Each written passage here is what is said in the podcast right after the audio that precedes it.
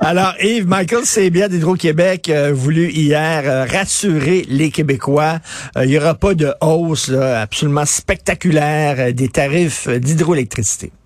En fait, Richard, c'est vraiment fascinant parce que, bon, évidemment, là, il, y a il y a eu la grande conférence de presse de Michael Sabia qui est devenu le nouveau PDG d'Hydro-Québec, puis a exposé là, tout ce qu'il voulait faire. Puis là, il était devant les députés de l'Assemblée nationale. Et donc, sur les tarifs, là, il a dit clairement que ça dépasserait pas 3% d'ici 2035. Sauf que, Richard, il faut vraiment comprendre que tu sais présentement que c'est le, 3% actuellement pour les tarifs présidentiels, c'est jusqu'à 2025. Normalement, à partir de 2025, la régie de l'énergie, euh, c'est elle qui pourra décider de modifier le, le, le, tarif. Or, hier, les journalistes ont posé la question à Pierre Fitzgibbon si le fameux 3% va être inscrit dans la fameuse loi. Et il dit, cette mesure tient, elle sera pas dans la nouvelle loi, le 3% Fait que potentiellement, en 2025, c'est la Régie de l'énergie qui va décider, dans le fond, du nouveau tarif d'électricité. Fait que Mettons que pour le moment, on va leur croire ces paroles, que ça va être 3, 3 d'ici 2035, euh, mais à partir de 2025, il faut quand même rappeler que la Régie de l'énergie euh, va se mêler de, tout ça. L'autre affaire qui est intéressant, c'est a vraiment parlé de ce qu'elle appelle la résilience climatique. C'est tu sais que notre réseau actuellement, là, il est, il est, Fragile. un peu amoché. Ben il est ben, amoché. Je te rappelle qu'on a quand même écrit que le Hydro-Québec, la durée des pannes en, doublé en un an. Là, les clients ont passé en moyenne 14 heures sans électricité l'année dernière. et, donc, euh, tu comprends-tu que là, il, est vraiment inquiet, lui, euh, Michael Sebia.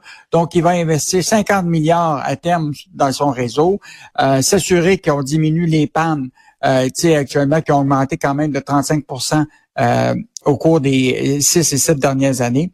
Donc, euh, l'idée, là, c'est vraiment de s'assurer qu'on on améliore notre réseau. Évidemment, il a parlé de l'importance de, de, de, de lancer dans la production, parce qu'on va en avoir besoin d'énergie. Évidemment, il a parlé de toute la question des incitatifs financiers pour les consommateurs pour économiser l'énergie. Tu sais, hier, on a avec Sylvain Larocque, on s'est aperçu que la tarification dynamique, là, tu sais, euh, volontaire, c'est-à-dire que les gens qui vont baisser leur chauffage ou leur électricité durant l'hiver, là, le problème volontaire, ça marche pas. Hmm. en tout cas, il y a très peu de gens. Là. Donc euh, là, il veut faire en sorte qu'il y ait plus d'incitatifs euh, financiers pour les Québécois de diminuer ou en tout cas d'économiser l'énergie. On verra ce que ça donne.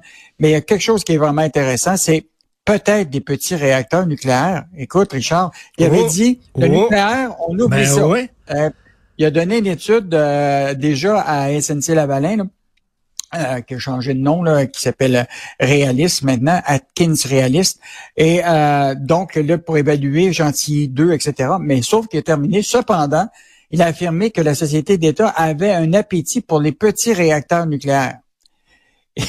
Et donc, je, te, je veux juste te dire que cet élément-là est important parce ben que oui. déjà en Europe, c'est parti parce qu'il y a des nouvelles technologies qui permettent d'avoir des petits réacteurs nucléaires pour pouvoir alimenter euh, des, des, villes et des municipalités. Mais un de ceux qui a l'œil rivé vers ça, c'est justement SNC-Lavalin. SNC-Lavalin est un, un de ceux qui poussent cette, euh, cette technologie-là. Ils le font, ils, ont des projets en Ontario. Euh, donc, euh, il n'est pas dit que ça pourra pas arriver. Et en terminant, je te dire qu'hier, M. Legault a été interpellé et il, il était clair que lui, il souhaitait pas qu'avec tous les éléments de production qui s'en viennent, barrage hydroélectrique, éolien, euh, peut-être petites centrales nucléaires, etc. Toutes les gens qui sont dans la production d'électricité, qui, qui ont des qui, ont l'objectif d'être des producteurs, qu'il n'y aura pas une privatisation en douce de Hydro-Québec. Donc hmm. ça, ça va être important de garder ça comme citation parce qu'on verra ce qui arrivera au cours des prochaines années si jamais ça, ça leur arrive. Ah, des petits réacteurs nucléaires, je peux-tu en avoir un chez nous? Moi, il y en a-tu domestique? euh, Investissement Québec, qu'est-ce qui se passe? Il y a deux hauts dirigeants qui ont quitté leur fonction. Y a-tu du bras camarade là-bas? Hey Richard, c'est vraiment fascinant tout ça. Rappelle-toi, en début de semaine, on a un article avec l'entrevue avec le PDG de Investissement Québec qui dit tout va bien dans le beau monde. Écoute, écoute, la filière de batterie électrique, ça va éclater. Écoute, on va avoir des milliards d'investissements. Il n'y a pas de ralentissement de nulle part. Il dit, il y a un risque économique, mais comme on n'a pas fait d'études, puis on parle à des partenaires, euh, écoute, tout est beau. Le lendemain, on rencontre le PDG de Nordvolt qui dit, ouais, ben, il dit, moi, je vois, là, en Amérique du Nord, il y a un certain ralentissement, ben oui. euh, ça coupe dans des usines, etc. Il dit, c'est peut-être euh, circonstanciel. À long terme, à long terme, la filière de la batterie électrique va bien.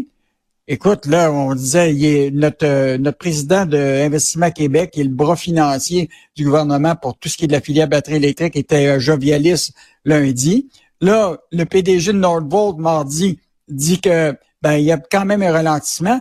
Puis là, on apprend, qui est vraiment fascinant, que là, le, un, le troisième cadre, tu comprends-tu, le plus important de Investissement Québec, quitte ben non, ben quitte, il s'est fait démissionner. Jocelyn Beauchesne aurait enfin une règle de gouvernance. Donc, euh, mais là, imagine-toi, Richard, c'est en plus de ça, puis là, on apprend ça, euh, Sylvain Larocque aussi, là, qui, qui, a trouvé ça. Celui qui était le gestionnaire de ce qu'on appelle du risque à IQ et de la gouvernance financière, David Strelinski, a lui aussi quitté. Donc, euh, écoute, le gestionnaire de risque, là, ben c'est celui qui gère les risques pour Investissement Québec. Donc, euh, on se le rappelle, là, on a tout va bien, il n'y a pas de risque dans la filière ben de batterie électrique, mais on n'a pas fait d'études. Puis celui qui doit être celui qui gère les risques, et puis là. Et puis là, est-ce qu'on lui a montré la porte? Il est parti par lui-même? Non, lui, il est parti, lui est parti par, par lui-même, là. Euh, donc, euh, On ne sait pas trop, c'est-tu parce qu'il était pas d'accord, il trouvait que c'était risqué, puis euh, il était pas d'accord avec la décision d'Investissement Québec? Il a, il a dit qu'il n'y avait pas un fit naturel en tout cas, entre ce qui se passait à IQ, tout ça, mais il n'y a pas eu de détails parce que lui ben a quitté après quelques mois. Mais il y a demain pas moins là que on avait écrit un article, Richard, là-dessus, là, en début de février. Le nombre de cas chez Investissement Québec là, a fait un bond de 44% en 2019-2020 euh, jusqu'à aujourd'hui. De, écoute, ils sont passés de 95 à 171 cadres. Puis là, là-dedans, là, les masses salariales, je peux te dire là, que la moyenne, c'est 92 000, mais dans les hauts dirigeants, là, ça peut être entre 150 000 et 173 000, la moyenne pour les gestionnaires. Donc, euh, mm. écoute, en même temps, c'est le bras financier qui, qui, qui, qui dans le fond, là, quand tu es une entreprise, là, puis tu peux pas te faire prêter par une banque, tu vas à Investissement Québec parce que c'est plus mm. risqué. Puis on a créé cette banque-là au, au, au, Québec pour justement aider les entreprises puisque ils ont besoin de plus d'argent parce que les banques sont pas prêtes à leur prêter. Mais il en demeure pas moins qu'on se trouve à gérer beaucoup d'argent qui peuvent être à risque euh, mais tu sais, c'est qu'il y, y, a des risques qui sont acceptables. Il faut risquer aussi si on veut faire de l'argent, mais il y a des risques qui sont peut-être trop risqués, justement. Là. En tout cas, bref, euh, ça, ça brasse à Investissement Québec. Écoute, il y a la, chronique de Michel Gérard. On n'a pas le temps d'entrer dans le détail, mais je dis aux gens d'aller lire ça. Il parle d'une étude de l'Institut de la statistique du Québec qui affirme que les fonctionnaires sont pas des enfants gâtés, qui sont effectivement moins bien payés que leur équivalent dans le secteur privé. C'est un bon, Richard, un bon pour eux autres. Oui, non, non, mais la question, c'est que c'est ce qui est plus intéressant, Richard, c'est que cet institut-là, OK, euh, a sorti un communiqué à 9 heures et même pas 30 secondes après, le Fonds commun saluait déjà. Ben Écoute, c'est l'idée, là, c'est que tu as un institut qui, qui, normalement devrait être indépendant par rapport à ses stats. Probablement les chiffres sont sont sont sont, sont pas contestables, mais qui sort la journée même où ils sont en pleine négociation pour vanter le fait qu'ils sont pas bien payés. C'est un peu bizarre. ça, c'est des fonds. ouais. Puis là, tout de suite, euh, il communiquait instantané, réaction instantanée du Front commun. Euh, donc, euh, c'est vraiment à lire là, cette chronique. Écoute, est-ce que l'Institut de statistique du Québec, euh, je sais pas, ils sont comme, ils ont décidé d'aider les, les, grévistes en sortant ça, là, tu sais, le ben, timing est un Girard peu dit, mettons que c'est, tu sais, on dit, on appelle ça du self-serving. Ben oui, écoute, c'est un coup de pouce là, qui, mettons, qui était très bienvenu de la part d'un organisme qui est censé être indépendant. Qu'est-ce qu'on va pouvoir lire dans les pages argent ce week-end? Bon, Richard, tu sais très bien qu'on est rendu le 1er décembre. 1er décembre, ce que les gens pensent, là, déjà, c'est le menu du temps des fêtes. Et là, on a fait une comparaison de combien, évidemment, l'inflation alimentaire, combien ça coûte. Et donc, là, évidemment, ton menu va te coûter de, des fêtes, va te coûter plus cher. Fait que il y en a peut-être qui vont décider de faire des potlucks cette année pour éviter que ça leur coûte trop cher. Euh, donc, on a ça. On a évidemment un, rapport intéressant, Richard, sur les conditions de travail dans les entrepôts de Amazon et de Lorama. Un rapport qui est hmm. sorti de Lucan. Donc, euh, on va détailler tout, ça. Euh, écoute, on a encore, Richard, des témoignages de, gens qui sont pas branchés à Hydro depuis des mois. écoute, là, on, est, on, on va en décrire d'autres pour montrer que, tu sais, on pense que les choses s'améliorent, mais des fois, ça s'améliore pas aussi vite qu'on le croit. Euh, donc, un, ah oui, en terminant, Richard, on va parler des arbres de Noël. Toi, as-tu acheté ton arbre? Non, pas tout. Pas tout. Bon, ben, toi. Je suis pas super fort ces décorations de Noël. Mes enfants sont plus petits. Là. J'ai plus des petits-enfants. Ah, J'ai des, ah, plus vieux. Donc, je décore pas. Je suis pas très Noël, moi. OK. Ben moi, je suis très Noël. J'ai été acheter mon arbre, puis ça m'a coûté 5 piastres et 10 piastres de plus que l'année passée. Euh, donc, un arbre de Noël normal, c'est rendu que c'est 64 dollars. Écoute, à une époque, c'était 50 dollars. Donc, euh, fêter Noël, ça va coûter cher. Tout augmente. En tout cas, là, pour les gens qui sont pas euh, branchés par Hydro-Québec, euh, est-ce qu'ils savent, les gens d'Hydro-Québec? Est-ce qu'ils sont au courant? Brum, brum, psh. Merci beaucoup. Alors, bon week-end. Bon week-end. Merci. Salut.